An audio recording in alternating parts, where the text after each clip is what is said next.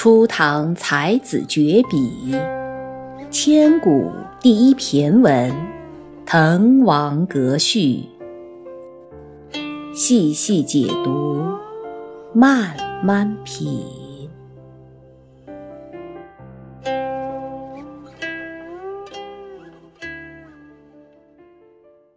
那我们现在回到我们的主干，继续讲我们的《滕王阁》，下面更精彩。同样的，第二段我们也来听朗诵，来看一下这个字句具体是什么样子。时为九月，序属三秋。潦水尽而寒潭清，烟光凝而暮山紫。掩残飞于上路，访风景于崇阿。临帝子之长洲，得天人之旧馆。层峦耸翠，上出重霄；飞阁流丹，下临无地。鹤听凫渚，穷岛屿之萦回；桂殿兰宫，及冈峦之体势。这是第二自然段，我们照样也是一句句把它往下理。时为九月，序属三秋。为是个语气词，就相当于是这个时间段是在九月份。九月份呢，序属三秋。我们之前阅读课里面有专门讲过秋天相关的诗词，在那里我们有分享过。秋有很多种别名，它其中的别名也有以顺序来分：孟、仲、季。孟秋、仲秋、季秋。那秋天的第三个月呢是九月，所以它秋的别名也叫三秋。根据这个时间的顺序，这里指的是秋天的第三个月，所以他点明了他写这篇文章的时间是深秋九月这个时间段。景色是怎么样的？潦水尽而寒潭清，烟光凝而暮山紫。这里的对仗是非常工整、非常漂亮的，大家可以感受一下。老水，这个老其实有三种不同的读音，它是一个多音字，在这里念老第三声，但是因为第三声。和第三声组成一个词，今天我们在学习群里面也也在分享过哈。老水，你就这样就会读得很别扭，所以在朗读上有一个变调的这个规则。两个第三声的话，前面这个字要读成第二声，所以念的时候就变成老水井第二声。但是单单把它这个字拆出来的话，这个是第三声。这个老水指的是下雨以后的积水。指的是路上的流水、积水哈。那还有一个发音是第四声涝，大家如果听那个词“洪涝灾害”，就是这个涝的意思。其实它是通的，是三点水一个劳动人民的劳，同一个音啊，不同的字，意思是一样的，就是雨水过多了，被水淹了的这个意思。那还有一个了一熬辽。辽水呢，指的是一条江水的名称，在中国河南有叫辽水的辽河，当然还有读辽的，穷困潦倒也是辽，我们字写的很潦草也是辽，所以这个字有三个读音哈，老涝辽，老水尽而寒潭清，寒潭是指很寒冷的水潭。烟光凝而暮山紫，烟光是指云霭、雾气这种烟光。暮山紫，这个暮其实是指的是天快要黑了，天将晚了，太阳要落到草丛中了。因为这个暮在古代是这么写的。这么写，就从象形字的这个结构来说，从字的结构可以看到，就像是太阳落到草丛中的这个意思，就是天晚了。所以“老水静而寒潭清，烟光凝而暮山紫”这句诗后来也广为流传，是文人用的很多的一句诗句。他说：“积水退尽以后，寒潭显出一片青色，在傍晚时分，淡淡的云烟凝聚着重重的暮霭，水天之间呈现出一片莹莹的紫色。”这句在色彩的浓淡变化当中，它其实把秋意正浓的傍晚的景色描写的非常的出彩。它一个“寒”字就写出了秋高气爽的那种感觉。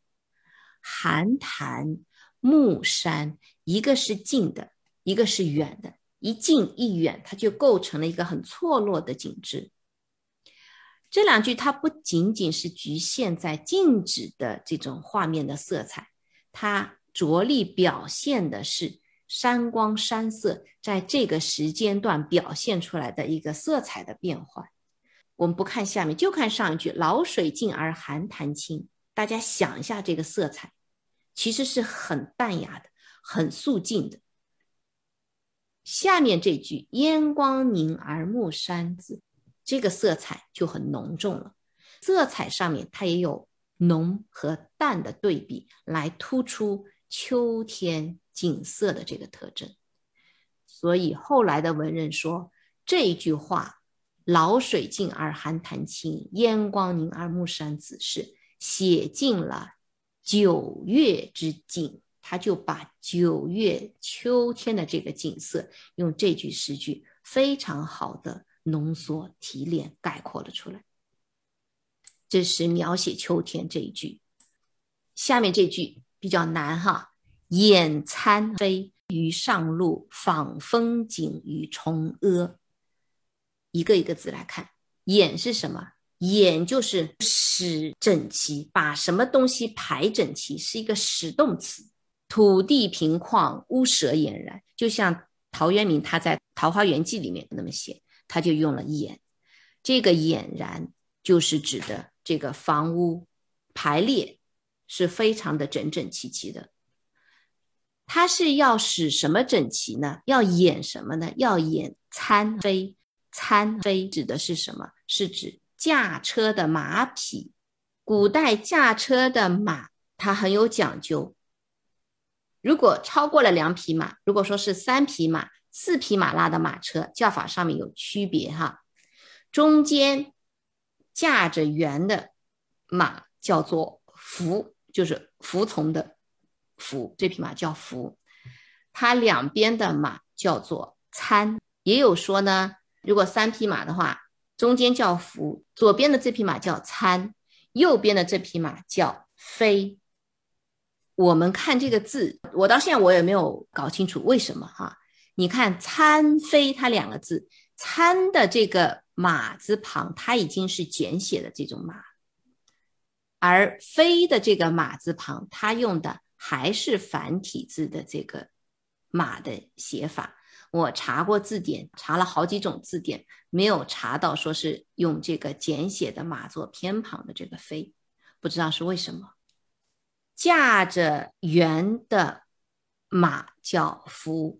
但它两边的马是不那么容易驾驭的，因为有左有右的马，所以他们用力上面就很有可能会分别的往左右两边去用力，马会往左右两边跑，所以这个时候就需要驾车的人用马鞭子来约束它，使这些马用力的方向一致。都是往前整齐划一，并驾齐驱，使他们和中间的这匹马用力方向一致，才能够物尽其用，马尽其才，才能够最大限度的发挥每一匹马的作用。所以要把参和飞要演，要使驾车的两旁的马要掩要整齐。其实他在这儿词用的很漂亮。他想表达的意思就是，我驾着马车于上路。上路不是说我上路去干嘛，我到了道路上去干嘛的意思。上路是高高的道路，往上的。访风景于崇阿，阿指的就是大山，指高高的山林。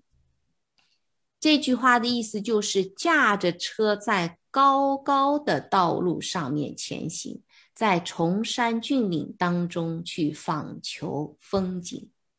临弟子之长洲，得天人之旧馆。在这里，这个弟子和天人，就是我们在讲座一开始就提到的滕王李元英，因为他是李世民的弟弟，是皇族当中的人，所以可以称之为弟子，可以称之为天人。常州指的是滕王阁前面赣江当中的沙洲。这句话的意思是，来到滕王营建的长洲上，看见他当年修建的楼阁，因为是他当年修建的，所以叫天人之旧馆。第一个修建的不是现在的严宫，他只是重建、重修而已，是滕王第一个把这阁给修建起来的。层峦耸翠，上出重霄；飞阁流丹，下临无地。上下其实都是向上向下的意思。重叠的峰峦耸起了一片的苍翠，上达九霄。飞阁流丹，飞阁我们说了，亭台楼阁，这个阁中间是架空的，四面是有窗有门的。飞阁指的是。架空建筑的这个阁道，因为这个阁最下面一层它是架空，所以叫做是飞阁。流丹形容在这个滕王阁上画的那些彩画，颜色上面非常的鲜艳欲滴。这个丹指的是丹砂，就是我们古代绘画当中经常用的那种朱红色那种颜色。这个丹都要留下来了。以前画画，一个是丹，还有个是我们说丹青，丹青还有一个青是指青货，是青色的。这两种颜色是中国古代绘画的时候最常用的颜料，其实是两种矿物质，所以后来就有所谓的丹青。中国画画的很好的叫做丹青高手。这里用飞阁流丹，就是指滕王阁上面这些彩绘非常的精美。好像鲜艳欲滴的都要留下来。下临无地，临是指从高处往下探望，叫做临。如果从下往上，千万不要用临这个字。所以，我们说中国的文字其实非常的独特，非常的奇妙。从上往下看，从下往上看，其实有很多很多种的字眼可以用。大家。如果有时间，可以去想想看，如果让你来写这个不同的看的角度，用两个字你会有哪个？用一个字你会有哪个？从上往下看，从下往上看，你分别会用什么字？这个其实是很有意思的一个文字游戏。对啊，什么时候我们可以接龙一下，或者说是大家都可以在群里面互相挑战一下，大家来试试看哈。其实文字是一种很日常的积累。然后学以致用，在你交流的时候，在你在跟朋友谈天说地聊天的时候，你如果用的词非常的精妙，人家就会觉得哇，你用的词好高级。说起高级，我也要提起另外一个《红楼梦》里面的故事。《红楼梦》曹雪芹很厉害，他把不同的人就是描写的都很活灵活现，而且不同的人的说话。表达，他也用了很多种不同的，就是很有特征性的写法。他提薛宝钗的哥哥薛蟠的时候，薛蟠就是他不太会用什么词，因为他上学的时候都不好好上，不好好学习，所以他肚里面能够用的词就那么几个。啊，他请贾宝玉来赴宴的时候，他说最近谁谁谁送给他一条鱼，好大好大好大。啊，还有什么什么东西好长好长好长，他只会用好大好大好长好长。但是如果换个角度，如果贾宝玉来形容这样的东西，可能他就不会只用好大好长这样来描写。啊，这个只是引申去，所以也是想通过这次滕王阁序的这个学习，能够让大家体会到这个文字的精彩，文字的精妙。他在这里，王勃用的从上往下看，他用的是“凌”这个字眼，在这里可以望见重叠的峰峦耸起一片苍翠，上达重霄。凌空架起的阁道上涂饰的这些朱红色的油彩鲜艳欲滴，从阁道往下看，深不见底，地好像都没有了一样。总体，它这四四十六个字是说明滕王阁的地势非常的高，上面都冲到天上去了，下面你站在阁上往下看，地都看不见，这个意思哈。鹤听凫渚穷岛屿之萦回，桂殿兰宫及冈峦之体势。鹤指的是白鹤，听指的是水当中或者说是水边的平地，凫指的是野鸭子，渚指的是水当中的一小块陆地。其实渚和听是有点像的，听指的是。平地，但它指的是水中或者水边啊。其实“听”和“主”这两个词的意思很像，有一点点略微的区别。鹤听凫渚指的就是白鹤和野鸭停留的水中的那一小块陆地。穷岛屿之萦回，穷就是极尽了，萦回就是曲曲折折的意思。白鹤、野鸭栖息的水中的小舟，极尽岛屿的迂折回环之势。下面这句呢？桂殿兰宫及冈峦之体势。桂和兰都是两种非常名贵的树，桂树、兰树。我记得我们在讲中秋这节课的时候，也讲到过桂树，讲到过兰。桂子兰孙，大家还记得这个词吗？这个成语是用来称赞、夸赞别人家的子孙啊，不是自夸自己，夸别人家的子孙是桂子兰孙。桂和兰都是很高贵的，用在这里，它是形容整个宫殿的华丽、宫殿的讲究。及冈峦之体势，依照着起伏的山峦而建的滕王阁。起伏有致的意思，所以这句话就是白鹤野鸭栖息的小舟，极尽岛屿的迂折回环之势。威严的宫殿依照起伏的山峦而建，起伏有致。好，到这里呢，应该是第二段就结束了。啊，今天就先讲到这里，下节课接着讲第三段。好，谢谢大家的收听，我们今天就先到这里啊。